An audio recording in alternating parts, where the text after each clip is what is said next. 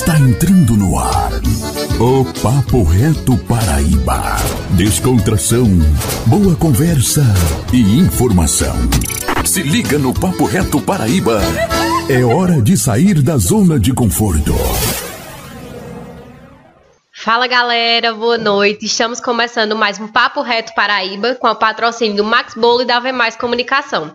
E hoje a gente vai falar sobre um tema importantíssimo, especialmente nesse momento de pandemia, mas também durante toda a nossa vida, que a gente sempre precisa estar com a saúde mental em dia. Então hoje a gente vai conversar aqui com Malu e com certeza vai ser um assunto muito bacana. A gente vai tocar no assunto de vampiros emocionais e muito mais. Então fica ligadinho aí.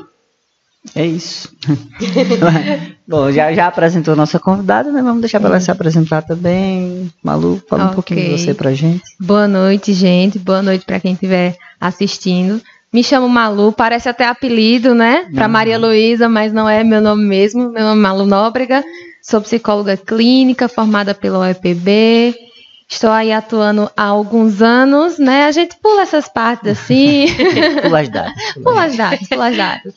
Mas venho atuando na, na clínica, também na parte da saúde pública, no NASF, que os meninos aqui sabem da minha atuação. E obrigada pelo convite, espero contribuir e ter um papo bem legal e extrovertido para a gente desmistificar também essa ideia de que psicologia é coisa muito distante ou muito séria, ou que é coisa para doido. Não. É uma conversa, é um tema super natural e que precisa ser falado, inclusive. Né? Às vezes tem muito tabu acerca da psicologia da saúde mental. Parece algo distante da nossa realidade, que quem vai para terapia não é coisa de doido, né? Não está bem. E de fato, bem quem é que tá depois dessa pandemia, né? É. Acho que tá difícil encontrar alguém 100%. Então, é todos nós precisamos dar de um pouquinho de atenção para a saúde mental. É, eu acho que no mundo que a gente vive hoje, né, a gente já vem com a tendência é, de doenças mais na parte psicológica uhum. e tudo mais. E aí vem a pandemia para terminar de dar aquela cartada final.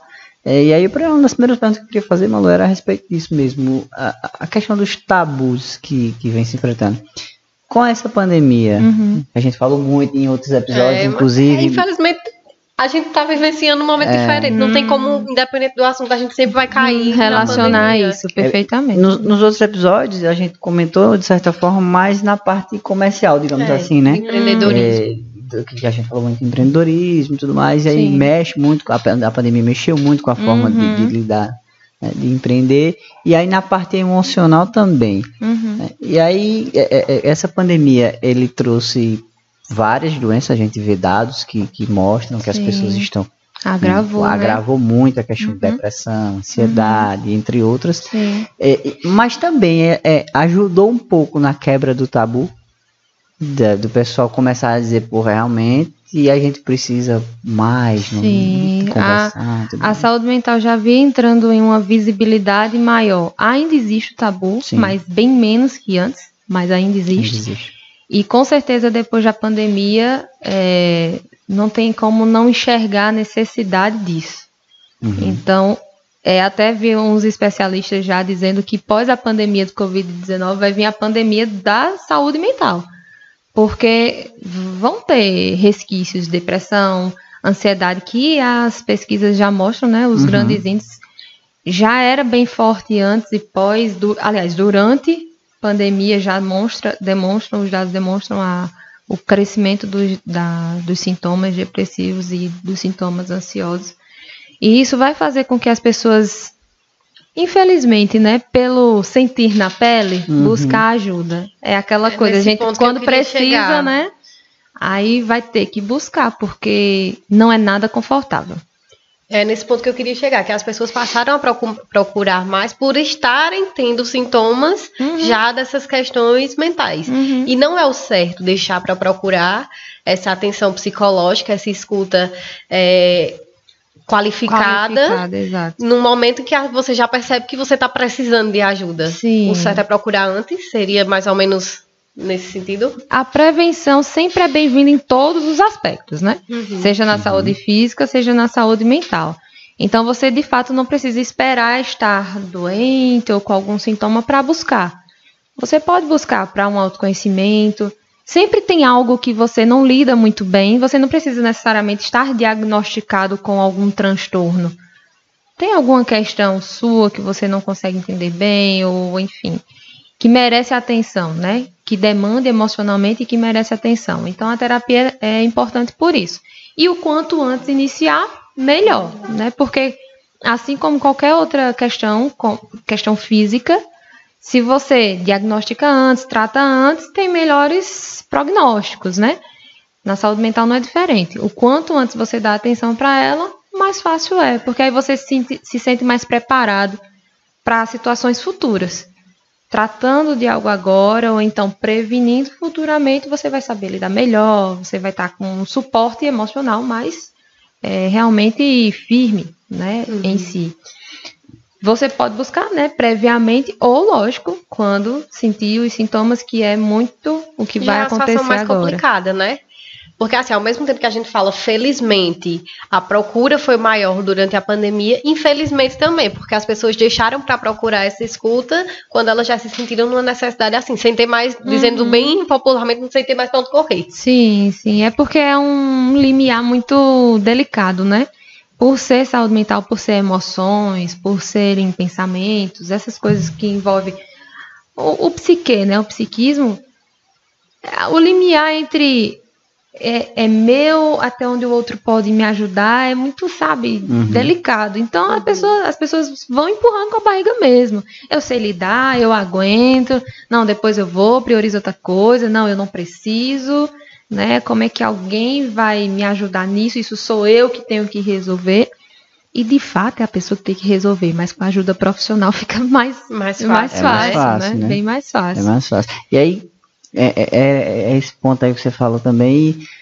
como eu vou saber que eu estou no, no, estágio de não estou necessitando de fato da ajuda, eu estou, eu estou indo no começo, previamente, vamos dizer assim. Uhum. Quais são os sintomas que a pessoa pode ter para começar a dizer, não, isso aqui já não é tão normal, eu preciso de uma ajuda aqui para esse meu caso. Por pra, exemplo. É isso é simples e ao mesmo tempo é não. É complexo, é complexo é. ao mesmo tempo. Por quê?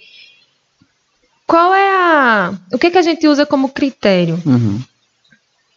Gerou sofrimento? Busca ajuda.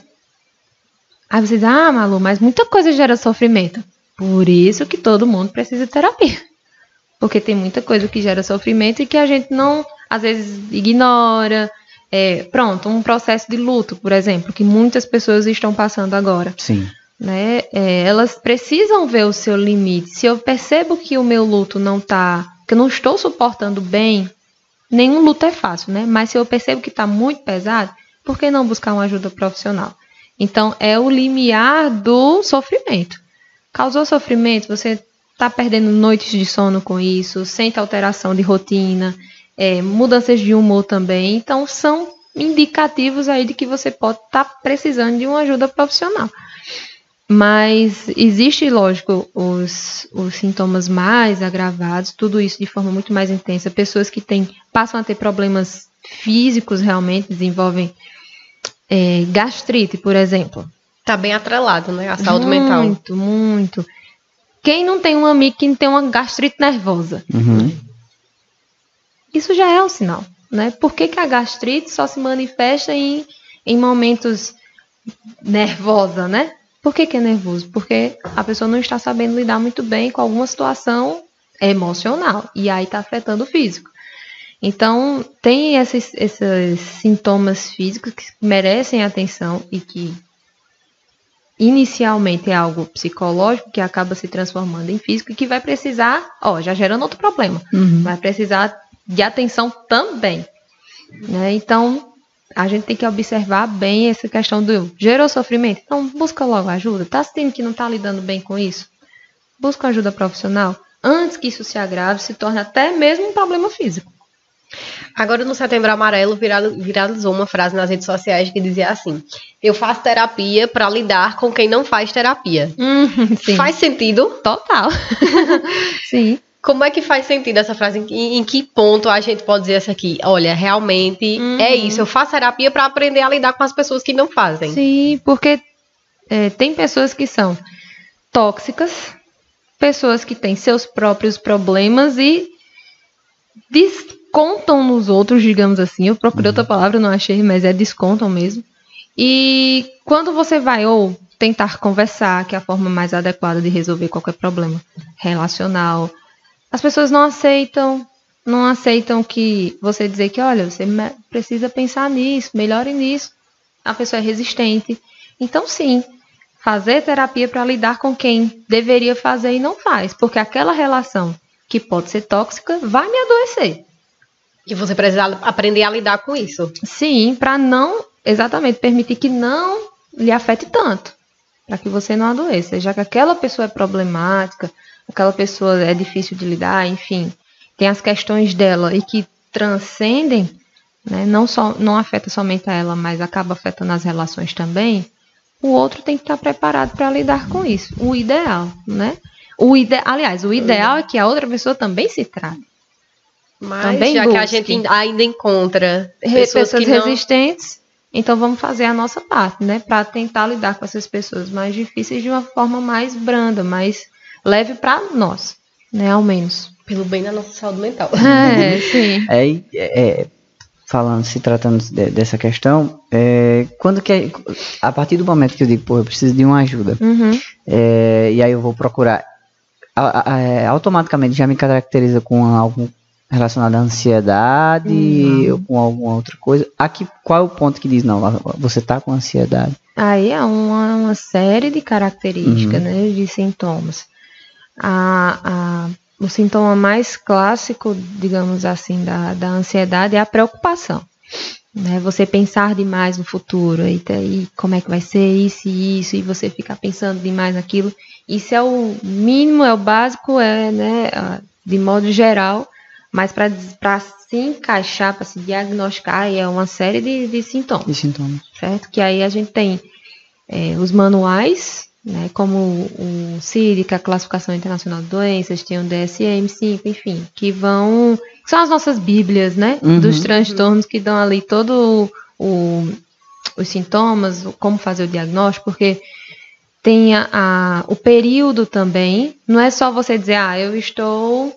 É, por exemplo, perdi alguém, estou chorando por essa perda há uma semana estou depressivo. Não. Uhum. Então tem os critérios, você vai avaliar tempo, vai avaliar o sintoma, o diagnóstico diferencial, para poder chegar numa resposta, entende? Uhum. Então aí, se a gente fosse falar de, de classificação, acho que seria outro outro, outro, outro podcast da classificação das doenças. Das doenças, sim, sim, sim. E, e... Isso não quer dizer necessariamente, tipo assim, quando você vai procurar ajuda, eu sinto que eu preciso de ajuda. Não quer dizer que você já, já tenha um transtorno. Uhum. Para você ter um transtorno, você tem que se enquadrar numa série de sintomas. Você pode ter sintomas ansiosos sem ter o transtorno da, da ansiedade. ansiedade. A ansiedade é. todo mundo tem, né? Isso. A gente precisa dizer isso, que todo mundo tem, mas. Não é transtorno, não é de, transtorno. de ansiedade. Entende? Tem a ansiedade que faz bem? Sim.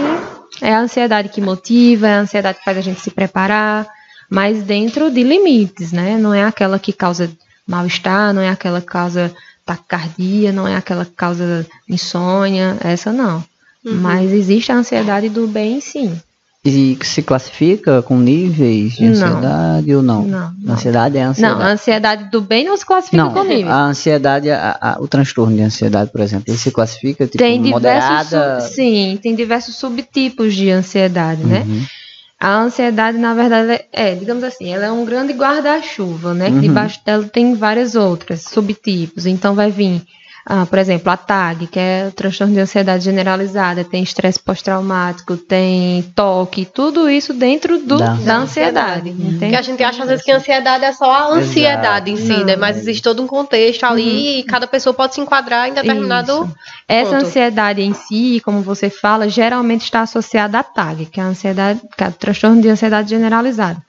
É o mais comum, né? Essa questão da gente se preocupar com tudo, de querer pensar como é que vai ser, não tem algo muito, assim, um ponto específico. Se você uhum. tem uma prova, você se preocupa com a prova. Se você tá com problema em casa, você se preocupa com o problema em casa. Tá com a conta para pagar, você se preocupa com. A... Não tem algo específico, sabe? Então é generalizado. É aquela pessoa preocupada de modo geral. Então, quando você fala assim, né, a ansiedade em si geralmente está associada à TAG. Uhum. Mas existem vários outros tipos, né? Como o próprio toque, o estresse pós-traumático, enfim. Hoje, transtorno de pânico. Hoje essa é a principal característica dos pacientes que procuram um atendimento psicológico? Sim. É a, é a ansiedade e seus outros... Sim, e seus, seus subtipos, seus, subtipos. seus ramificações, né? É, ansiedade é. Especificamente após a pandemia, ou isso já era algo que via, por exemplo, quando a gente fala mal do século? Sim, já era, já era. Mas. A pandemia talvez sim. aumentou a procura. Sim, sim, exato. É, mas já mas era algo. A ansiedade já era campeã de. Infelizmente, é, né? Infelizmente, a campeã aí de, de reclamações. no, no, nosso, na nossa central de atendimento. Ela é a campeã de reclamações. É campeã. É. Isso se dá devido à, preocupação em excesso, vamos dizer assim. Isso. Ah, Porque a, a, aí a gente faz uma leitura mais ampla, né? A sociedade está toda acelerada. A cobrança da sociedade, né? Exato. A gente vê tudo muito é para ontem, tudo para ontem. E se a gente fizer um, uma avaliação de espécie realmente, né? Nós, como seres humanos espécie, a gente levou bilhões de anos para a gente se desenvolver, para o homem conseguir fazer o fogo, a pedra, tudo levou muito tempo. Só que a partir da era moderna, e aí principalmente depois da internet, algo bem mais moderno realmente, uhum. tudo isso se, se intensificou, porque a tecnologia é, deixou tudo mais rápido, o desenvolvimento de tudo agora é muito mais rápido, acesso à informação é tudo mais rápido. Então a gente já não tem mais a paciência de esperar. Coisa que antigamente nossos ancestrais, enfim. Precisavam ter é, essa paciência. Precisavam e tinha que ter. Normal. Né? Então, para eles era normal lidar com isso, né? Uh, não vamos mais para tão distante, não. Vamos pensar assim: nossos pais, nossos avós, que antes, para se comunicar com um parente distante, mandavam uma carta e ele sabia que a carta ia demorar e que a resposta ia demorar. Hoje, se você manda um WhatsApp e se a pessoa não responde na hora, você já fica agoniado. É né? Então, isso reflete na saúde mental. É uma né? série de coisas, né? É uma série de coisas. É todo um conjunto, tanto social, econômico também, como vocês estavam falando do empreendedorismo, né? Uhum, uhum. Afeta também, porque eu fico preocupado no futuro. Como é que vai ser? Se eu perdi meu emprego, se minha loja não está tendo o rendimento que tinha antes. Então, tudo isso gera preocupação, consequentemente, ansiedade. E é hora de procurar ajuda. E é hora de procurar ajuda. E aí a gente passeou agora pela ansiedade e tudo mais, e a gente precisa vir para os vampiros emocionais, né? Uhum. A gente tocou aí no assunto de pessoas tóxicas. Uhum. O que é que caracteriza os vampiros emocionais? Porque até então é um nome bem assim, distante de algo que a gente conheça assim uhum. facilmente, né? Eita, é. Mas é difícil até definir, porque tudo pode ser um vampiro emocional ou não. É o que eu costumo dizer, assim, para a saúde mental tudo pode ser ou não. Um fim de relacionamento pode ser um vampiro emocional ou não. Vai depender da forma como você lida com isso. A perda de um emprego pode ser um vampiro emocional ou não, vai depender da forma que você lida com isso. Ah, passar, é, não passar em uma prova pode ser, porque tudo mexe com você. Deve, aí vai depender da forma como você vai encarar a situação. Então, vampiro emocional pode ser qualquer situação que lhe deixe aflito. Ah, uma entrevista pode ser um vampiro emocional.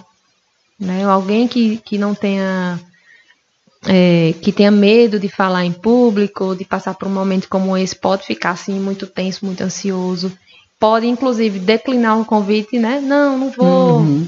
né?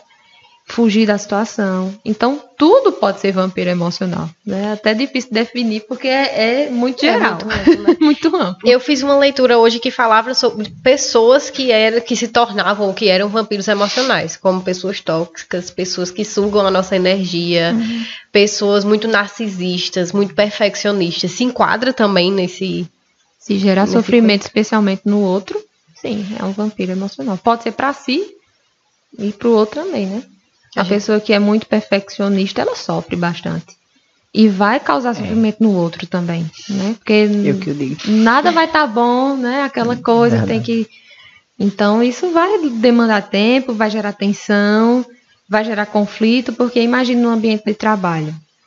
Né? Aquela pessoa tá talvez o tempo inteiro é, diminuindo ou vendo defeitos no seu trabalho e como isso vai ser organizado. Então pode ser vampiro emocional para si mesmo e para o outro, outro, também. É muito complicado isso. E aí, como é que a gente identifica, né? Uhum. Porque acho que perfeccionismo? Não, não, esses vampiros emocionais é tipo, você sabe que aquilo ali tá causando sofrimento, aquilo ali já é um vampiro emocional ou precisa de algum outro contexto, alguma outra coisa pra gente identificar que tá lidando com esse tipo de. Não, é como eu te falei no início, o parâmetro é o sofrimento. Causou sofrimento, causou incômodo, então já é algo que não tá legal. Mas aí tem formas de se resolver, né? Tem a própria terapia e tem a comunicação, né? Às vezes a gente negligencia muito e parece clichê, ah, o diálogo, né? Uhum. É, Esse pode coisa. ser o primeiro passo, Sim. o diálogo? Sim. Pra gente... E aquela coisa, né? Todo mundo sabe que tem que ser feito. Ah, diálogo é importante, eu não sabe, mas cadê? Não faz, né? Na prática? é, na prática, cadê? Mas é porque às vezes a gente encara isso muito como clichê, você quer, não pratica e já diria Chacrinha, né? Quem não se comunica, se intrubica e dá tudo errado. Dá tudo errado. a comunicação é a chave. É a chave. A gente ser assertivo na comunicação, né? Se eu tô num trabalho em equipe que um colega tá fazendo algo que não tá me não tá sendo legal para mim, às vezes eu posso fazer vista grossa e hum, deixar passar, né? Relevar, tudo bem. É, mas até que ponto? Né? É porque vai chegar um momento que você não aguenta mais deixar passar, você uhum. não aguenta mais ver aquilo, né? Uhum. Exato. Você sobrecarrega de uma forma desnecessária. Por isso que o importante é falar quando está incomodando e não quando já estiver explodindo, né? Que é geralmente o que a gente faz. A gente vai vai levando, vai, vai levando, levando. Aí quando estoura, vai botar tudo para fora. Né? Então, incomodou, conversa. Seja assertiva, a assertividade está dentro da, da habilidade da comunicação, né? Você ser claro e objetivo no seu, no seu expressar. Então, eu chegar para Silvia e dizer, olha, Silvia, sabe aquilo que você fez? Eu me sinto incomodada por isso, por isso, por isso. Eu sei que talvez não tenha sido sua intenção, porque realmente, às vezes a pessoa não tem nem intenção de magoar o outro, né? Sim, sim. Hum, é, às vezes, não percebe. pra mim tá normal fazer certas é, coisas. Né? E você também precisa reconhecer, né? Sim. Aí, quando o outro vem e diz, aí é importante que eu reflita. É uma via de mão dupla. Por isso que é importante o outro falar. Exatamente. Porque se ninguém falar, talvez eu nunca saiba que aquilo está incomodando as pessoas. Uhum, verdade. Né? Então é preciso treinar essa assertividade de falar, de ser objetivo e claro.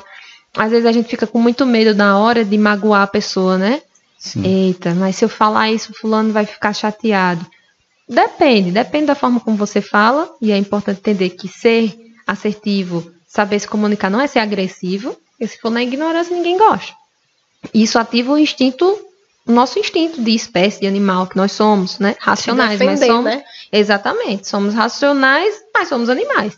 Então, se eu vou, se eu tenho uma atitude agressiva com um outro, o outro vai querer se defender instintivamente, né? Porque isso qualquer, aliás, até outras espécies fazem isso. Característico. Né? É característico. Uhum. Então, óbvio, moderar a forma de falar e na moderação também expor aquilo que de fato eu quero, não ficar rodeando, como a gente ama, né? Às vezes a gente rodeia para falar, não fala diretamente para a pessoa e às vezes a pessoa não entende. Ou finge que não entende, né? Porque você não foi claro o suficiente, então dá, dá margem para a pessoa se esquivar, né? Então a comunicação, o diálogo claro e objetivo, ou seja, assertivo, é fundamental para a gente é, se relacionar bem, seja no trabalho, seja em casa, seja com namorado, namorada, enfim. É fundamental. O diálogo que todo mundo sabe, mas ignora, né? É aquele clichêzão. Ah, é bonito, mas. Mas falar é muito é. bonito, eu quero ver na ação, né? É. E aí a gente sabe que às vezes, mesmo no diálogo, sendo claro, sendo assertivo e tudo mais, a reação da outra pessoa não é como a gente espera. Pessoas, exatamente. Aí cai naquilo e que você é falou, as pessoas que precisam de terapia, né? E aí é por isso que a gente precisa procurar ajuda para aprender a lidar com essas pessoas. Isso, porque nem sempre a gente falando, mesmo você sendo mais assertivo, mais claro possível, mostrando todos os elementos, todos os aspectos, tendo uma boa argumentação, mesmo assim talvez a pessoa não reconheça. Então respira aí, fundo e procura é, ajuda. Aí orienta a pessoa também, né? procura o profissional. E se a pessoa não quiser procurar um profissional, aí você Aí é uma parte difícil. Porque aí o que é que você faz com relação a essa pessoa, né? Aí Porque cai naquela. Vai continuar lhe incomodando. Cai naquele outro, a outra frase da internet, né? Atura ou, é, atura ou surta, não é isso? É. Ou você atura ali, ou você vai aturar de boa e sabendo que aquela pessoa é daquele jeito, lidando com a sua terapia também, né? Pra aturar aquela pessoa, você vai surtar junto, porque não vai aguentar. Né? Vai continuar lhe incomodando. Você, e... você fez sua parte de dialogar, isso. mas vai continuar lhe incomodando. E aí tem a opção, óbvio, de se afastar também, que é o que acontece muito, né? Você vê que é uma pessoa que não está não tá progredindo, que não está lhe ouvindo, continua lhe machucando e também não busca ajuda, então o que, é que você faz com isso? Ou você fica ali entendendo que a pessoa é difícil de mudar, ou tome você uma atitude e se afaste. Eu poderia traduzir isso como maturidade psicológica? Sim. É. A maturidade a sua saúde mental, né? é. né? Fazer o melhor para você. A maturidade momento. não depende só disso, né? Uhum. Mas incluiria isso. Sim. sim. Sim. sim. Então incluiria o que mais nesse sentido? Que eu acho que é, é, é porque assim, é, às vezes é fácil, por exemplo, para mim chegar para você e dizer, ó, não gostei disso, disso, disso, mas você aceitar é e, e, e, refletir sobre isso. Né? Eu acho que aí é que está o ponto a da maturidade. que tu fala de, de aceitar, sim, não só de dizer, Exatamente. mas principalmente refletir. Exatamente. Sim, acho é, que é mais importante. E de escolher se afastar também, né? Nesse sim. Sentido. E aí essa pessoa, por exemplo, que recebeu essa entre aspas, crítica, é, por exemplo, procurar um, um psicólogo uhum. para que flua essa maturidade psicológica, sim. é esse ponto que eu quero falar. Sim, sim, é, perfeito, é. é isso aí, é reconhecer, né? Saber uhum. ouvir. Sim.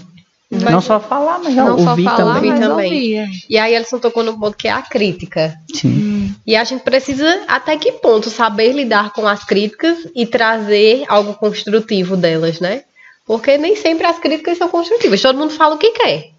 Uhum. A gente escolhe ouvir e agregar aquilo ou não, né? Uhum, uhum. É, mas é bem delicado isso mesmo, né? Porque por mais que a gente é, pense assim, ah, a gente escolhe, mas às vezes a gente não escolhe assim também, né? A gente, ah, uhum. não vou ligar para aquela, aquela opinião que aquela pessoa ah, deu, mas tá ligando, né? No fundo, no fundo, no você fundo, diz, eu não acredito que eu vi é, isso não acredito, né, que fulano disse isso pra mim, aí vai assim, fica pensando. Então, às vezes isso não é algo tão consciente, né? A gente não escolhe se importar ou não com a opinião do outro.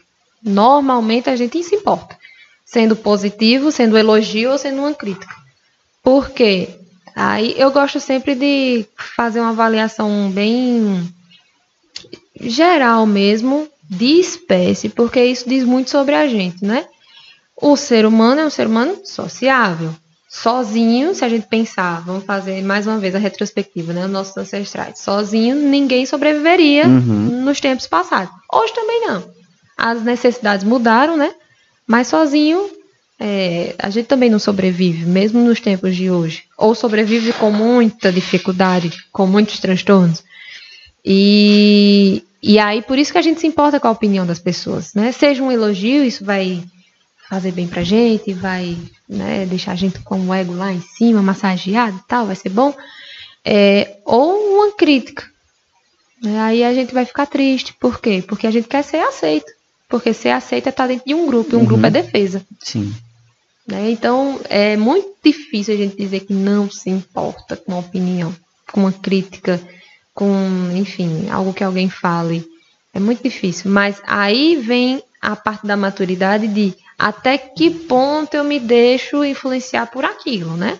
Eu posso ficar, ficar triste por algo que alguém me disse, mas até que ponto eu fico triste, né? Até que ponto eu fico remoendo aquilo na minha cabeça, eu fico chorando, eu fico deprimido. É, e aí tem, tem outras coisas por trás, né? Porque a gente se importar com a opinião de alguém é normal, até de espécie, como eu disse. É, a gente quer estar incluído, porque inclusão, grupo é defesa, mas a partir do ponto em que aquela crítica, que é apenas uma crítica, me adoece, faz eu me deprimir, faz eu é, chorar demais, ou pensar demais, ou ter crises de ansiedade, hum, aí não é legal. Por que, que você está tendo isso? Uhum. Aí isso precisa ser avaliado, porque depende de cada caso, entendeu? Por que, que a pessoa está sendo tão vulnerável uhum. a ponto de se sentir tão mal por uma opinião, por uma crítica? A gente precisa saber filtrar. Uhum. De certa forma, seria isso, né? O que eu, o que eu preciso é, absorver e o que não. Só que nem sempre é tão fácil. É, é, mesmo, é, mesmo aquilo que eu não preciso absorver, eu ainda. Ainda absorvo. Ainda de uma absorvo, forma de outra. É, absorvo, mas aí é que tá. O quanto eu absorvo. Uhum. Né? Será que eu preciso absorver tanto, ficar tão mal por isso? Ah, isso que precisa ser avaliado. Você absorver um pouco, tipo, ah, poxa, fulano falou aquilo pra mim, chato, mas bola, bola pra frente, né? Vida Às que vezes é segue. É necessário é, você absorver para poder ver o outro lado da coisa? A gente hum, pode pensar assim, não. Não necessariamente. Para ver o outro lado da coisa, você precisa absorver, né? Não necessariamente. Depende. Se for uma crítica construtiva, acho que aí aí sim a gente vai absorver e vai olhar o lado do outro. É, fulano disse isso pra mim por causa disso, disso, disso, tá, aí eu vou mudar. Tá dentro da maturidade, né? Uhum. Mas aí eu acho que teria que ter uma situação mais específica pra gente entender melhor isso que uhum. você quis dizer, entendeu? Pra ser mais claro. Mas eu acho que seria nesse sentido mesmo, de às vezes uma crítica positiva, de uma Sim. crítica construtiva, de você olhar você absorver aquilo ali e pensar, isso. será que isso faz sentido? É, avaliar. Eu preciso avaliar para entender por que a pessoa está fazendo aquela crítica uhum, para mim. Uhum. É nesse sentido sim. aí ele absorver. Sim. Mas sim. O, o, cuidado de você não deixar absorver, de, a chegar, de chegar ao ponto de você achar que a pessoa está certa e você mudar uma coisa em você que não era necessária. Não era necessário, exatamente. É isso que Fazer o que o outro quer. Né? Somente né? o que o outro quer. Às vezes a necessidade de aceitação, né? muita necessidade de aceitação, de agradar demais as pessoas. E o porquê disso, aí, como eu disse, cada caso é um caso, né? Tem que ser avaliado. Às vezes isso pode estar com uma raizinha lá na infância, na relação com os pais, enfim. Por que, que eu aceito tudo ou faço de tudo para agradar as pessoas e fico tão tenso, tão preocupado, tão ansioso por receber alguma crítica? Tem como ser perfeito o tempo inteiro? Difícil, né? Então é, tem que ter toda essa avaliação. Eu acho que quando o Malu falou agora sobre da, do seu passado, de você criança, sua relação uhum. com os pais e tudo mais, eu tô no livro que eu falei que eu tô lendo, e ele tem uma parte que ele fala justamente sobre isso, que a sua relação com os seus pais, com a sua família, pode afetar diretamente nos seus relacionamentos com, em, em, com você enquanto adulto. Ah, sim. Com certeza. E isso faz realmente sentido. Sim. Às vezes a gente acha que a nossa ligação com os pais, com a nossa família, se tinha carinho, se tinha a escuta, se tinha a paciência quando a gente era criança, isso não vai ter nada a ver com o adulto quando a gente vier a se tornar um adulto. Mas sim, tem Mas tudo tem. a ver. Porque a família, ela é o primeiro grupo social, uhum. né? Quando a gente, obviamente, nasce, você tem ali a família, depois geralmente vem a escola, e aí os outros, né, vão se vão surgindo. É então, o primeiro grupo, que é a base, né, você vai tirar os exemplos dali. Mesmo né? que inconscientemente. Mesmo que inconscientemente. Geralmente eu inconsciente. Já isso, eu acho que é, é, acho que é, é muito inconsciente, inconsciente. né? Uhum. Assim, você vai absorvendo, você vai aprendendo. Tem é, a questão de valores e educação de modo geral, é, de qualquer forma, é, mas é o primeiro grupo. Então, como não levar isso adiante? Você vai criar parâmetros, mesmo que inconsciente, de como tratar as pessoas. Por exemplo, é, um exemplo né, à toa aqui. É, se você cresce em uma família em que os pais bebem, socialmente mesmo, não é problemas de, de álcool, não você vai crescer entendendo que aquilo ali tá, é normal. normal. Uhum. Se você cresce numa família em que os pais não bebem de jeito nenhum, que até podem dizer, ah, beber é errado por questões, N questões, talvez religiosas, você vai crescer achando que beber é errado. Até que você mude essa concepção, muito provavelmente isso só vai acontecer lá na frente, quando você já tiver uma certa maturidade de entender que, ok, aquilo era a opinião dos meus pais, e aí, por mais que a gente se influencie pela família, mas a gente tem como reverter algumas coisas, a maioria delas. Então, quando você tiver maior, tiver a sua própria consciência, maturidade, aí você vai ponderar. Não, tudo bem, meus pais achavam que isso era super errado, eles não bebiam de jeito nenhum, mas eu não vejo dessa forma e eu acho que eu posso, dentro do limite, enfim, você vai fazer sua avaliação. Aí entra a sua personalidade. É. Sim, também, né? E a sua, como a gente falou aqui, a maturidade. Com o tempo vai se desenvolvendo, uhum. né? Mas a relação familiar influencia, sim, as outras, exatamente por ser o primeiro contato social e é dali que a gente vai tirar digamos assim, as comparações, né? Eu acho que é que mais influencia. Né? Os parâmetros, entende? Os parâmetros uhum. a gente tira dali. Já vem aquele dito popular, costume de casa vai à praça. Né? Uhum. Né? Sim. Pô, eu acho que a, a, onde mais se influencia né, é a base, como uhum. agora a gente fala. Isso. Tanto a presença quanto a ausência, né? Sim. Tudo vai influenciar. Se você tem uma família presente, se você tem uma família ausente, se você é uma criança muito vulnerável. Você está sendo moldado ali. Na frente, isso vai ter um reflexo, né? Muito provavelmente. A gente não pode bater o martelo e cravar, não. Né? Existe a, uma das habilidades do ser humano, a resiliência, né? Uhum. Não quer dizer que você necessariamente vai sofrer. Não. Pode ser que não. Tudo depende de como a vida, o curso da vida, né? E como você for lidando com as situações. Mas tem a possibilidade? Tem. Tanto da aquelas crianças que são vulneráveis, quanto das crianças que são super protegidas, né? Que aí às vezes os pais, no excesso do, da proteção, do amor, né? Acham que estão fazendo super bem, bem. E aí eu compreendo porque é melhor nesse caso pecar pelo excesso do que a falta, né? Mas isso tem consequências também. Né? Então a família não tem como não se influenciar pela família.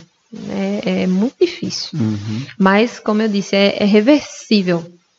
Né? Com o passar do tempo, você vai tirando suas próprias conclusões. A terapia pode ajudar muito, porque sim, a gente carrega muita coisa da família também.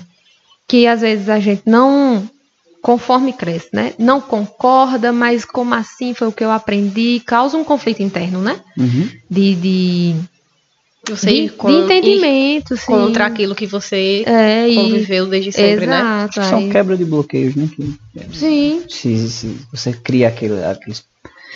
É, é, é, como é que eu posso dizer? São aqueles exemplos que você já teve, que às vezes você tende como aquilo como a verdade absoluta, que na verdade não é. Que não é, absoluta, e né? aí quando e você começa a ter ideias diferentes daquilo, você fica meio e agora, uhum. como é? Se eu acreditava tanto nisso, mas agora eu tô com dúvida. Aí vem. E é normal. E é normal. E vem a ajuda profissional, porque é, por mais que seja normal sim, mas pode causar muita angústia, pode causar sim. muita ansiedade, porque gera dúvida. Sim, sim. Eu digo assim, você ter essas, é. esses questionamentos é algo normal sim. de se ter, né? Uhum. É algo racional. Sim. Digamos assim. Exato. Então, mais uma vez, a gente vê que a psicologia, a necessidade do, pelo menos uma vez na vida, acho que todo mundo precisa. É, eu ia fazer essa pergunta agora. É. é, a gente, assim, acredito que sim, mas existem pessoas que, que têm um, um, algo psicológico, digamos assim, que é mais forte do que outras pessoas. Isso é, acho, acho que é fato. Uma disposição a ser mais. É, existem pessoas que têm mais uma disposição a ter um psicológico mais abalado, a sofrer mais por certas coisas. Existem pessoas hum. que são mais Fortes. Mais fortes. Eu não vou dizer, eu não sei uhum. que seja forte ou segura, enfim, uhum. que seja mais maduro, não uhum. sei. Mas acredito que sim, existe. Sim. E existe algo. É, até naquele ponto que a gente falou no começo, em que você pensa que, ah, tudo bem, eu consigo lidar com isso, mas uhum. quando você vai ver, você já tá com aquele com uhum. algum transtorno, e você pensa que você é durão, você é forte, e na verdade não é, né? Ninguém é o tempo todo, né? Exatamente, não, é o tempo todo, pelo menos. Exatamente. E aí existe, existe algo que por exemplo, as pessoas que. É, na verdade, a resposta já era um tratamento psicológico, é. né? É, eu ia é uma algo que já está na cara. É. A gente sempre vai cair nisso, né? Mas, eu, a, mas aí a, a, a, pergunta que eu queria fazer é se hum. existe algo que eu possa fazer comigo mesmo a princípio, para que eu possa é, é, ter essa, esse amadurecimento psicológico, consiga ficar mais forte hum. e tal. É, e também se exige, né? Essa questão, essa divisão de realmente tem gente que é mais forte sim, e sim. tem gente que se abala mais. Particularmente eu acho que sim, não sei se é verdade. Né? É, não, Pelo lado é, da psicologia, é, isso não, existe, é, porque eu também acho que sim.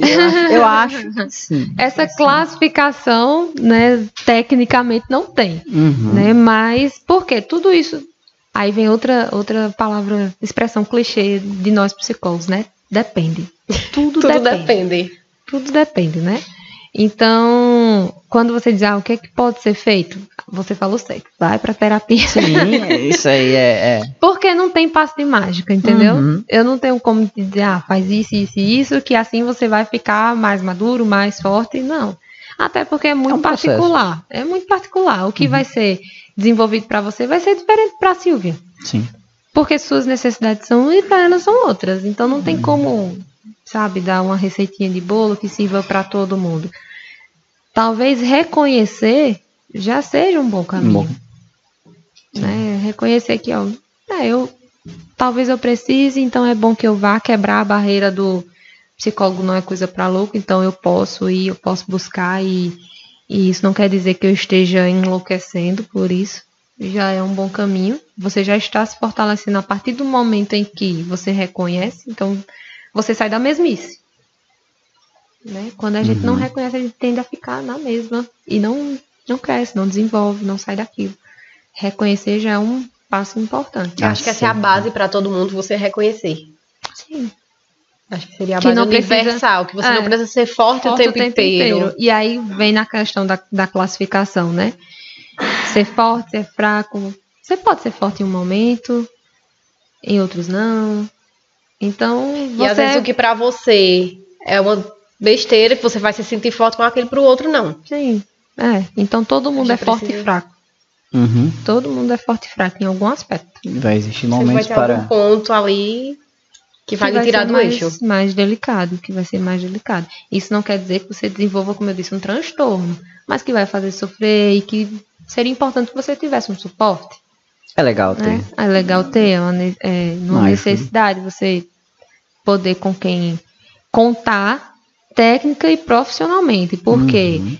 é, um amigo não é um psicólogo. Né? A academia não é terapia, por mais que muitas pessoas achem também, né? Vou movimentar a cabeça na academia é, e tal. Não substitui a terapia, né? O tá amigo é o que eu falo. Eu ajuda. prefiro um psicólogo do que uma atividade física. ajuda, até pelas questões fisiológicas. Com certeza, são complementares. Não dê desculpa para não praticar exercício. É, Silvio, não, não foge da raiva.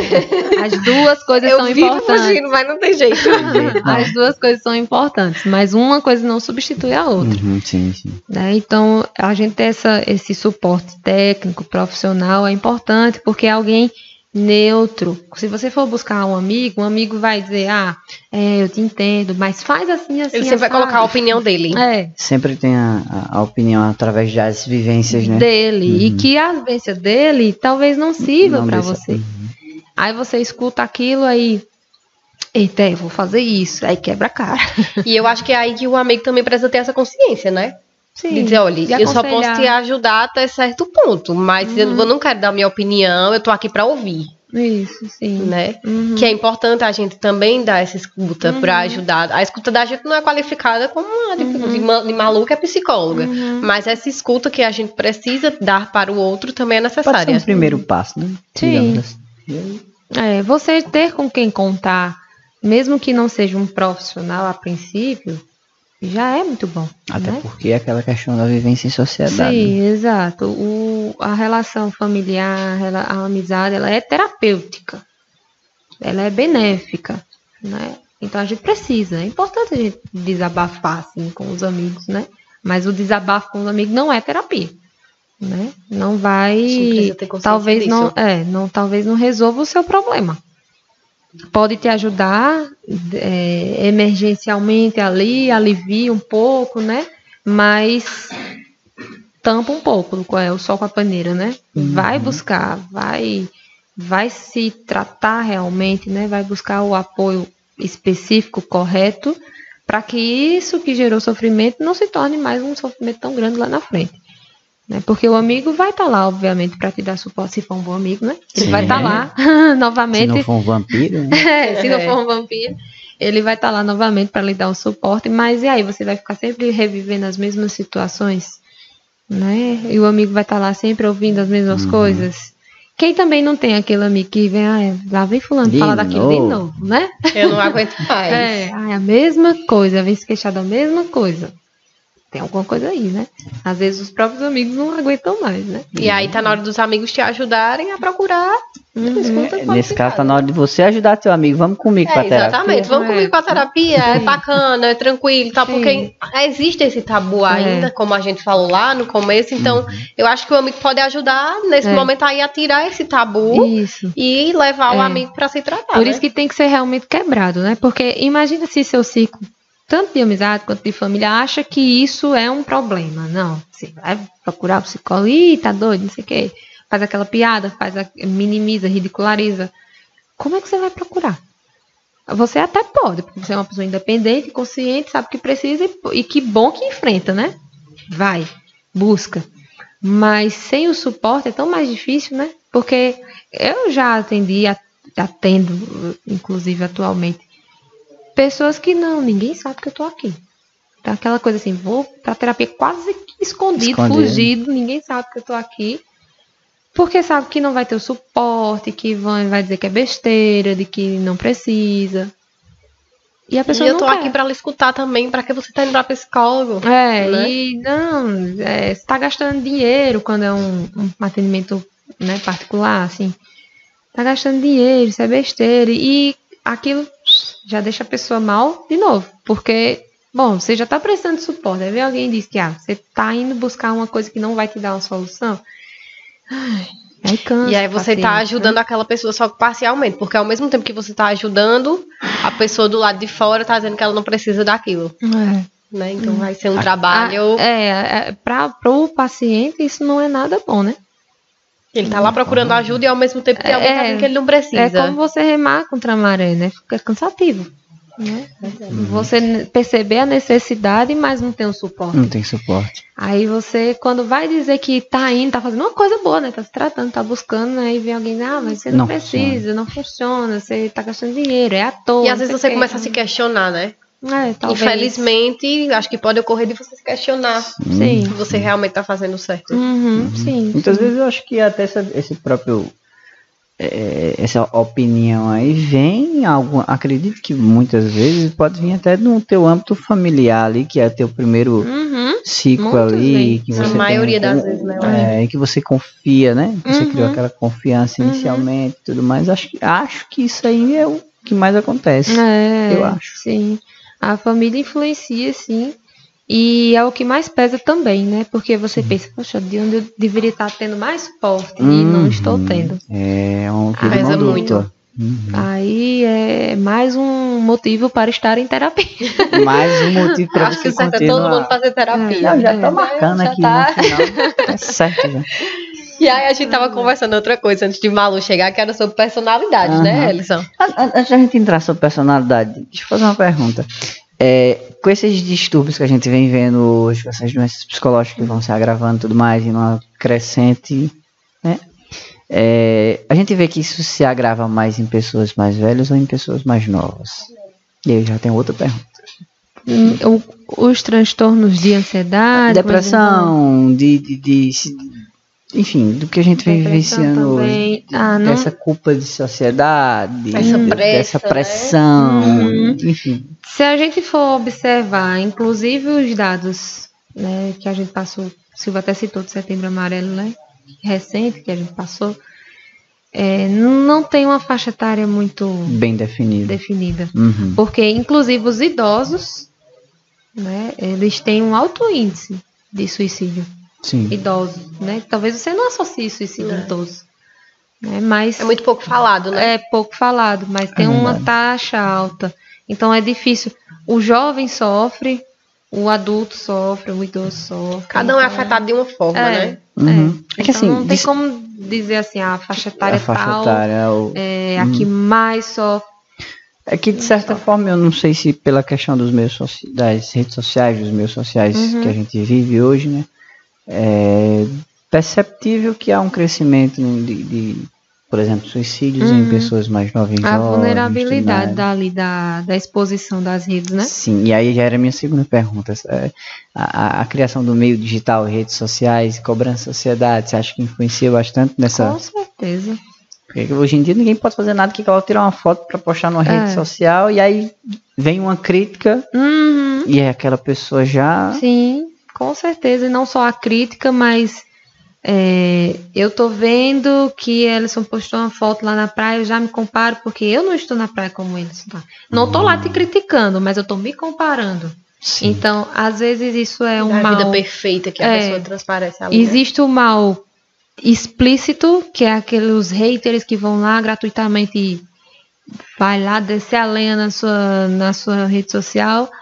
Mas também tem o mal que é velado, né? Uhum. Não, não preciso estar tá, é, comentando, criticando alguém.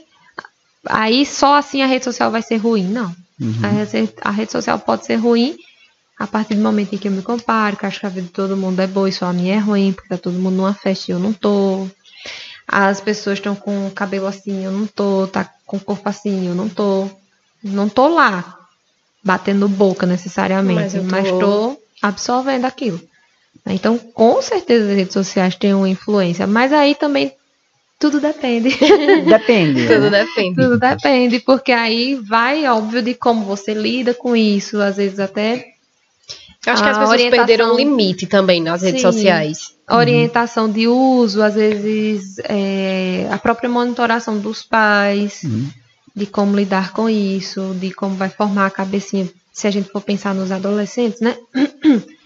de como os adolescentes vão ver aquilo, né? Uhum. Antes a gente que não tinha essa exposição tão grande, a gente só sabia o que o colega fez nas férias quando voltava para a escola, Sim, né? Uhum. Aí geralmente tinha aquele momento inicial, às vezes até os professores pediam, ah, passa uma redação, compôs seus férias, né? Aí a gente ficava Verdade. sabendo como foi as férias da galera. Hoje não. Tudo muito instantâneo. Instantaneamente você tá sabendo. Aí você. Isso pode ser o gatilho, né? Como a gente Sim. chama hoje em dia né? De ah, tá todo mundo vivendo e eu tô parado, eu tô, pessoas estão aproveitando e eu não tô. Mas aí vai vai de suporte familiar, vai de maturidade também. E aí a rede social se, como não se influenciar? Como é que não influencia na saúde mental? Uhum. Aí você vê não somente para os jovens, você vê adultos, né, tá lá trabalhando, né, Tá, Acho que primeiro turno... às vezes pode até dizer, eu trabalhei a vida inteira e não consegui o que fulano conseguiu, que tá também, tá postando, né? Também. Acho que no adulto pode influenciar até dessa forma. É, sim, ou então você vê um colega seu de profissão e bota lá, primeiro turno, segundo, tá, tô no terceiro turno, super vantagem, né? Você trabalhar os três turnos. Exatamente. Só que não, mas você já se compara, ah, fulano tá sendo produtivo, eu não tô. Então isso não é só uma coisa de adolescente. Que vê o amiguinho viajando ou na festa, isso vem para o adulto também, para o lado profissional. E aí, enfim, tá vendo que cada faixa etária tem sua peculiaridade, né? Uhum. A questão dos idosos, que eu falei que tem um índice alto, inclusive, suicídio. De, de, suicídio, é exatamente pela ausência, ausência de tudo isso, né? É aquela coisa, eu quero fazer, mas eu não tenho mais como fazer, né? O meu corpo já não acompanha, às vezes a família, é, cada um tá por, com a sua, né? E o idoso às vezes não tem tanta atenção ou enfim, o cuidado que merece. Então, cada faixa etária tem sua peculiaridade. E aí o idoso já não é assim. Tem essa questão da rede social já não se aplica tanto. Tanto. Uhum. Mas sofre também por é outras contexto, É mais um contexto familiar, né? Sim. Em alguns casos. Sim. Mas sofre também, entende? Então, cada faixa etária tem. Tem as particularidades. Tem as né? suas particularidades. Uhum. Mas a rede social hoje em dia é bem é uma ferramenta extremamente importante, né? Mas a gente tem que aprender é, a, a, saber é, lidar, a né? trabalhar com ela, porque como diz o ditado, tudo demais é veneno, a rede social também. Se a gente não tiver uma moderação ali, uma ponderação no uso, adoece. É mais um fator adoecedor. Uhum.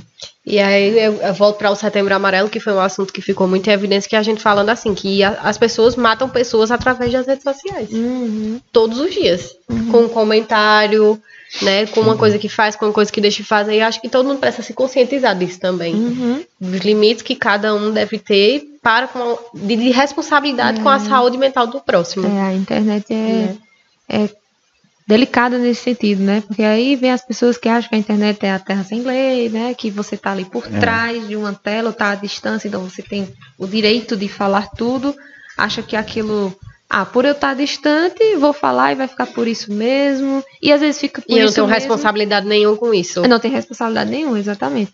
Às vezes fica por isso mesmo, né? mas a outra pessoa sofre. Nem todo mundo vai ter uma medida judicial, vai colocar advogado para, enfim, impor esses limites, né? Uhum. Mas aí tá adoecendo o outro. Então é o uso da internet foi uma ferramenta que revolucionou. Sim. Né? Mas se não for bem utilizada é complicado. Complicado, eu é, acho basta que a gente basta a gente lembrar da origem da internet, né? Que foi na guerra. É. Para facilitar, né?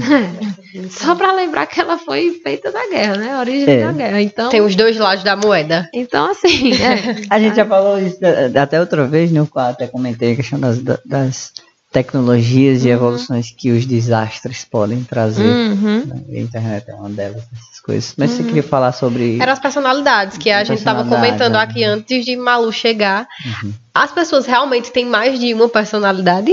Isso é uma curiosidade, né? Porque hoje a gente vê filmes, vê documentários e uhum. tudo mais falando sobre isso. Uhum. Realmente existe? Existe as, as psicopatias, né? Transtornos. É, são os transtornos. Então, né? nem todos nós temos duas personalidades. Não. Não é normal que a gente tenha duas personalidades é. ou mais é de duas. Eu li e dizia que assim, todo mundo tem duas personalidades. Não é normal. Não, hum. a gente pode ter variação de humor. Certo. Mas isso aí não é variação de personalidade. Uhum. Existem casos bem específicos. Né? É, que aí é mais é, da área mais realmente é psicológica, psiquiátrica, são casos bem mais específicos e até bem é, mais raros até. Sim. Não, não é tão comum isso, entende? Sim. Então a gente ter variação de humor não quer dizer que você tem duas personalidades, né? Às vezes as pessoas. A gente pode confundir, né? É. Fulano uma hora tá assim, outra tá em duas é. personalidades. Não é. É, não, não, não tem nada a ver com transtorno de personalidade aí. Uhum. É aí transtorno de humor. E mesmo assim, muitas pessoas às vezes é, confundem até. Ah, fulano é bipolar, né? Sim. Ah, porque uma hora tá rindo, outra hora tá chorando. E não, a bipolaridade não se dá por esse.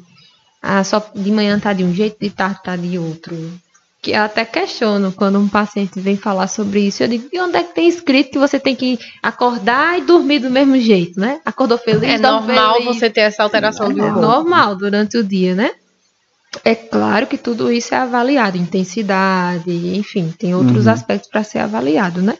Mas a gente não é obrigada a acordar de um jeito e dormir do mesmo jeito. A variação de humor é normal. Uhum. Aí as pessoas falam, tendem né, a achar isso ah, não é bipolar, porque tá tranquila e de repente explode, e não sei o que, dentro do, né, re, fazendo as ressalvas de algumas situações. Depende, né? Tudo depende, depende, tudo tem que ser avaliado, mas é normal, ninguém é bipolar só porque uma hora tá rindo, outra hora tá chorando. Né? Principalmente dependendo da situação. Mudança de humor. Existem outras questões. Então, é. as personalidades são no caso de psicopatia, esse tipo de coisa. São transtornos mais agravados, né? Sim, sim. É. E é bem diferente, né? A gente tava conversando aqui sobre algumas coisas. Psicopatologias, eu disse psicopatias? Sim. Errei, então, olha, é rata. Psicopatologias, né? Porque psicopatia é outra, é um transtorno, né? Mas a psicopatologias é, é, a parte, digamos assim, da psicologia da psiquiatria que vai fazer os estudos dos transtornos mentais, né? E dentro deles, a, os transtornos de personalidade mas que são casos, como eu disse, mais até mais raros, não é, não é tão comum não você ter múltiplas personalidades. Inclusive tem filme que retrata isso tem. e são baseados em fatos reais, é que a gente estava conversando. Sim. E é bem específico, é você vendo é, documentários sobre pessoas que têm múltiplas personalidades, uhum.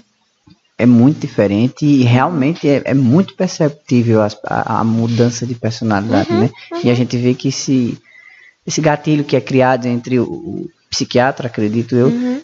é que eles conseguem conversar com as várias personalidades e você vê que é muito diferente. Né? Exatamente. É muito diferente. a gente viu com clareza, a gente estava assistindo o vídeo, a gente, a gente é, viu com clareza mostrando. a diferença da pessoa se portar. Uhum, é, a sim, muda o jeito de falar, de falar, de sentar. É muito diferente. É, as características sim. parecem outra pessoa. Porque realmente momento. é outra é pessoa. Outra pessoa né? É, é, é verdade, verdade. Dentro do mesmo é. ser humano. Acredito que a, quem está nos assistindo já deve ter visto alguma das pessoas, né? Um filme fragmentado, né? Que mostra muito isso. Uhum.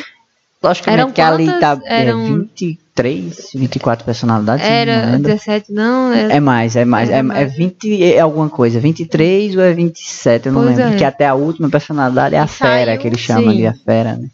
E que tem força sobre-humana uhum, e tudo mais, né? Uhum. Então, para quem quiser assistir, quem não assistiu, tem é. E tem um novo agora legal. também. Eu vou só passar pra ver se o Malu já tá por dentro. É literalmente. que é as 24 personalidades de Billy Milligan. Nesse Netflix 2021. Também é hum. é baseado em. É bem legal. Em fatos reais. Uhum.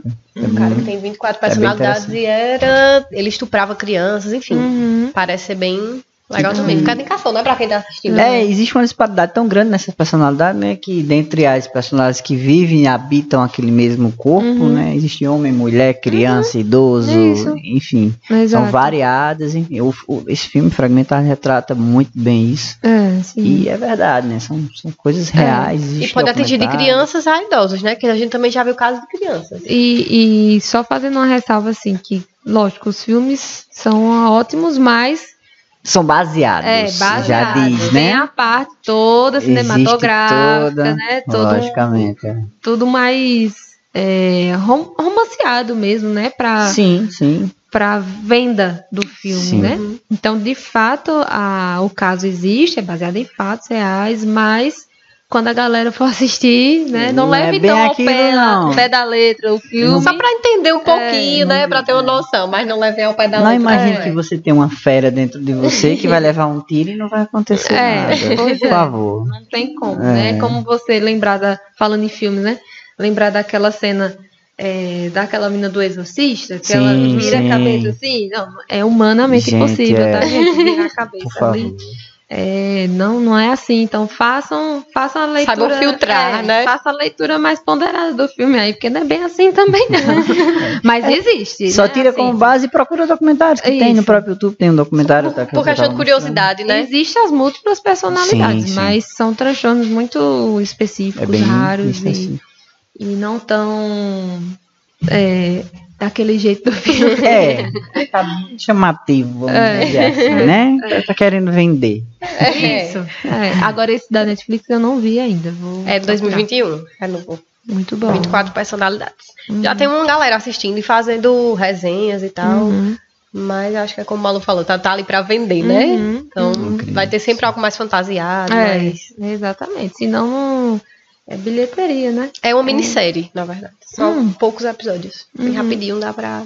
É, e a gente não pode esquecer disso, tá? É um mercado também capitalista, né? Uhum. A Netflix também é uma empresa, então ela visa lucro, então tudo a gente deve saber filtrar realmente. Saiba que aquilo ali tem algum interesse por trás. É, Sempre tem. É, e não é que não exista, existe aqueles transtornos, mas aquilo ali tá muito mais aguçado, Sim. muito mais né, intenso e cheio de efeitos para chamar atenção. Sim. Então tem que ter só essa ressalva. Mas é muito é, singular isso, sabe? Hum, o que dispara, digamos, se a gente for pensar em termos de saúde mental, com certeza é os transtornos de, da variação de humor, né? Vem a ansiedade, vem a depressão, transtornos de personalidade, principalmente nesse sentido, não são tão comuns, não. Sim, então, sim. O recado de hoje é esse: procure. É, é um normal. Né? É, é normal. Não é coisa de doido, né? Não é coisa É necessário. Todo mundo deveria é. fazer terapia. Já está reservado fizer, nosso horário. Já está é, tá tudo agendado aqui. Acho que se todo mundo fizesse terapia, a gente vivia num mundo mais sim, tranquilo, sim. né? Bem, bem melhor, bem, bem mais, melhor. né? Zen. zen. Não, mas... brincadeira, gente. Oh, brincadeira. Porque terapia não é para ficar zen. E aí é uma, uma coisa que também muita gente acha, Sim, né? É, é veio aqui agora na cabeça, esse pessoal que, que de bem com a vida, hum. zen, namastê. não necessariamente fazem terapia, não. Sim, sim, né? E terapia não é pra você ficar assim também, né? Não, não, não é. Você vai ser uma pessoa a gente, normal. A gente brinca assim, mas porque faz você aprender a lidar melhor com as situações. Você vai ficar bem consigo mesmo. Mas isso não quer dizer que você vai aceitar todas as situações, né? De forma alguma, a terapia é para deixar a pessoa passiva. Pelo contrário. É para ela se tornar realmente ativa do, do processo dela, da vida dela. Né? E se para ser ativa ela precisa ser em algum momento mais assertiva, como eu disse, enérgica dentro dos limites, óbvio, não é ser bruto nem ignorante, mas se posicionar, aprender a dizer não. Então, isso está longe de ser zen, até porque normalmente quando a gente se posiciona, quando a gente aprende a ser assim, causa conflito, né? Causa conflito. Se você é acostumado a agir de uma forma e você na terapia você começa a avaliar e você começa a mudar, no seu meio as pessoas vão perceber e vai causar uma estranheza. Então a pessoa também tem que estar consciente que para a mudança dela, muitas outras coisas vão ter que mudar também. Mas a terapia exatamente ajuda a dar esse suporte, né, para o crescimento dela e de como lidar com as, como as pessoas vão estar lidando com o crescimento dela, o desenvolvimento, né? Uhum. Então, terapia não é para ficar zen, seria muito bom. Só paz e amor, é, né? No caso, a gente faz uma meditação. É, a né? meditação ajuda, é uma das ferramentas, né? Mas é impossível ficar assim o tempo inteiro, né? A não ser que você tenha uma doutrina e muito é, espiritual, que aí é outra coisa que não Já é a é terapia, outra. né? Que terapia também não é falta de Deus, ó, uma coisa vai puxando a outra, minha gente. Acho que a gente tem que ter um 2.0 aqui. Tem, tem assunto pra dar e vender, meu é, filho. Pode marcar um 2.0, 3.0, que a gente vai. segue falando. A gente segue falando, verdade. Porque terapia não é falta de Deus, depressão não é falta de Deus, que é o que muita gente acha também, né? Ah, pra que psicólogo? Procura igreja, né? Uhum. Seu problema é falta é, de Deus. Coisas diferentes, então, assim. Não é... significa que a gente também não possa unir, né? Não, não, de forma alguma pode unir, assim como a atividade física. Então, tudo, tudo vem para somar, não para substituir. Né? Então, é importante deixar essa mensagem clara que você fazer terapia não é para você, ah, nunca mais vou ter problema, não vou me estressar mais. Vai, meu filho, é claro que vai se estressar. Ora, em que mundo você vive? né? Mas é para você saber lidar com esse estresse e não adoecer. Porque ter o estresse hoje em dia é natural, natural, mas dentro do limite. Ter ansiedade é normal, dentro do limite. Ter uma decepção, ter uma tristeza é normal, dentro do limite. Né? Então, é saber lidar para identificar o seu limite, não deixar que aquilo se estenda ou faça você sofrer demais, porque aí sim vem os transtornos. Né? Então, a terapia ela vem para o, o equilíbrio, né? nem para você ser zen demais, passivo, né? tudo de boa, mas também não ser extremamente explosivo, ignorante e, e irritado. Né? Então, vem para fazer o equilíbrio e com certeza a gente pode marcar os dois pontos errados. É, Tudo certo, nada errado. O assunto é o que não falta. É, para falar de tudo, porque envolveu pessoas, envolve psicologia. Uhum, sem dúvida. O médico é tão eficaz se a pessoa não estiver disposto a mudar, né? A aceitar. É. Exatamente. Primeiro passo, como a gente falou, né? Reconhecer. Sim. Reconhecer, porque se a pessoa não reconhecer, o outro pode dizer. Mas se você não enxerga aquilo como algo se você não que deve ajuda, mudar. É, exatamente. Você tem que ser ajudar? o primeiro a querer se ajudar, né? Sim é entender aquilo como importante e buscar. Né? Uhum. Se o outro falar só fosse, né, assim, ah, seria muito bom. Todo mundo ia ouvir, ia dar certo. Não, mas não é tão simples assim. Então, realmente, é preciso a pessoa reconhecer e buscar. Mas tem jeito. Tem jeito, faz pra parte. tudo tem né? jeito, né? Tem Altos jeito, e baixos é. fazem parte. O ato de você querer procurar, né? procurar o psicólogo já é um. É, sim, sim. sim, é, esse passo de. É até algo assim que eu acho interessante, a ida, né? É tanto que existe a classificação dos, dos atendimentos domiciliares, o, o, psicólogo ele pode fazer atendimento domiciliar, mas eu não não optei por trabalhar, a não ser que seja um impedimento físico, né? Que a pessoa não possa Sim. ir, aí ok. Mas eu sempre insisto na vinda, porque o você sair de casa, ou você se preparar, ou você, por exemplo, para as pessoas de quadros depressivos, por exemplo. Só o fato de sair da cama já é uma, já é uma vitória. vitória. Então, imagine ele chegar no consultório. Né? Então, eu, eu vejo. É aquela essa... quebra de rotina, né? É, você sair da sua zona de conforto. Também. Né? Então, a tá ida, a busca, literalmente, a ida. Literalmente, você sair, se preparar, pegar trânsito e. É faz parte do processo também. Né, que é Já algo... demonstrou força enorme ali, né? Isso. Nesses isso. casos. Sim. É, é, mostra que você está realmente empenhado, né? Então é, é bem interessante isso. Que no online, que hoje já, sem, é... já existia a categoria do atendimento online, né? Uhum. Na pandemia, isso foi facilitado aos psicólogos, porque você tem que fazer todo um registro no site do conselho. E esse registro foi facilitado, enfim, né? Para a gente conseguir fazer os atendimentos online mais facilmente. É, e aí no atendimento online não tem esse deslocamento, tem esse conforto de ser em casa. E como tudo na vida tem seu lado bom e seu lado ruim. Os prós né? e os contras, né? É bom porque, poxa, eu tô em casa, não tenho nem mais a desculpa de dizer que eu não tenho tempo. Porque qualquer hora que você tiver em casa, você pode buscar um psicólogo que tenha disponível aquele horário fazer sua terapia com ele. Então não tem mais, né, ah, é porque é longe, é porque isso. É... Não.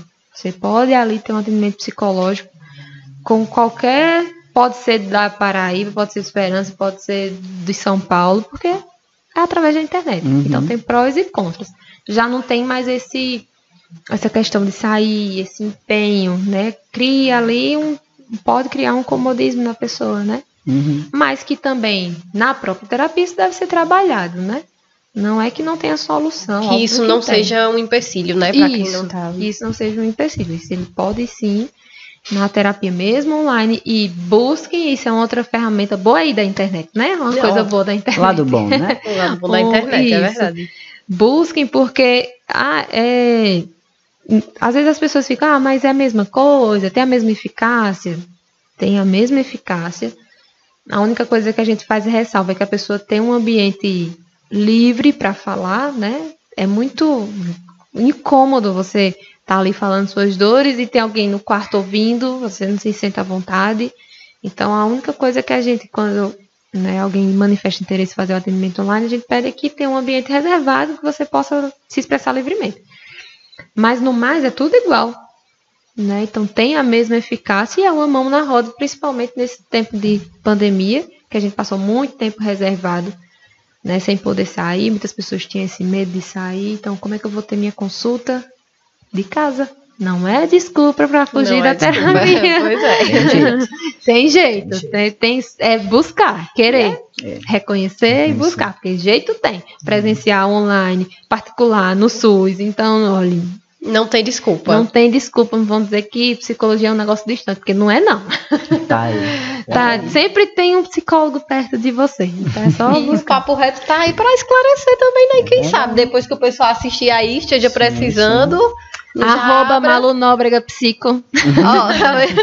Só Ela vai ficar em aparecendo aí na tela também, né? Infelizmente a gente vai chegando ao fim aqui do Nós nosso. extrapolamos. Extrapolamos nosso tempo, mas eu acho que ninguém vai achar motivo. ruim, não, né? Não. Foi ótimo. foi aí, ótimo. gente. Na Mas é verdade, porque a gente se empolga, na né? verdade, o assunto caberia horas e horas e horas, e eu acho que seria válido, bastante válido, né? Malu, a gente gostaria de agradecer pelo tempo dedicado.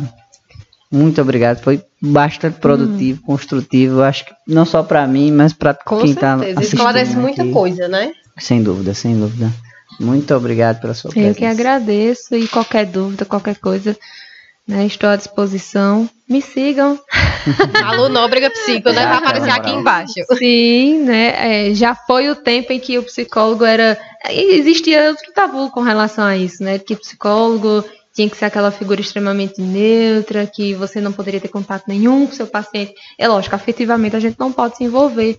Mas a psicologia moderna quebrou muito isso, né? Então não tem problema nenhum quando a gente diz, me sigam, né? Porque ali o paciente vê que, ó, é outra pessoa, é um profissional, mas não tem aquele misticismo que às vezes, em algumas épocas atrás, as pessoas tinham. O psicólogo era um ser quase, né? Não era um deus não, mas era assim, era quase místico mesmo, assim. Você não podia estar no mesmo ambiente que o seu paciente, não podiam se cruzar.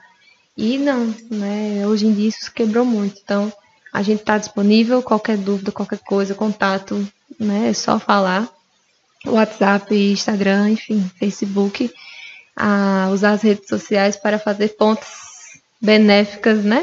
Com e certeza, no que precisar, estamos aí para conversar de outros assuntos que envolvam, como eu disse, o que envolve ser humano envolve psicologia. psicologia. Então, quem sabe a gente não faz um 2.0, né? Tamo aí pra Isso tudo. Aí. a gente já deixa a deixa aqui, né? Se você quer ver um 2.0 sobre um assunto específico, alguma dúvida, alguma coisa que você quer, deixa aí no comentário, né? E a gente quem marca aqui novamente Fazer, e eu, eu, vou adorar esse negócio. Todos nós. Malu, mais uma vez, muito obrigada. E obrigada também a você que esteve aí assistindo mais um episódio do Papo Reto Paraíba, nessa quarta-feira. E de hoje a oito também tem mais Papo Reto, então fica ligadinho e não perde. Se inscreve no canal, curta as redes sociais e siga a Malu também, né? Siga a Malu, agradecer também ao Max Bolo, tá com a gente, a ver mais fazer comunicação, um né? Vamos fazer um lanchinho daqui a pouco. Agradecer a ver mais comunicação também, que está por trás do Papo Reto Paraíba. Você que está precisando de fazer a sua gestão de uma rede social consciente e efetiva e que funcione, procura ver mais comunicação, que tenho certeza que vai dar certo. Arrasou. Você já deixou o saldo mental livre de sair. Menos uma preocupação. Menos uma preocupação. Muito obrigado, pessoal, mais uma vez e até a próxima. Tchau, tchau. Você acompanhou mais um Papo Reto Paraíba. Não perca o próximo. Acompanhe nossas redes sociais. Informação, conteúdo de qualidade. Vem pro Papo Reto Paraíba.